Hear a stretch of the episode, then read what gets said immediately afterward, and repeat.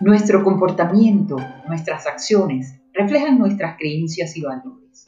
¿En qué creo? ¿Qué es importante para mí? ¿A quién sigo?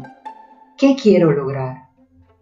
¿Hago lo que todo el mundo hace aunque vaya en contra de mis creencias? ¿Soy coherente? Ya en su tiempo Sócrates decía, la vida sin reflexión no merece la pena ser vivida.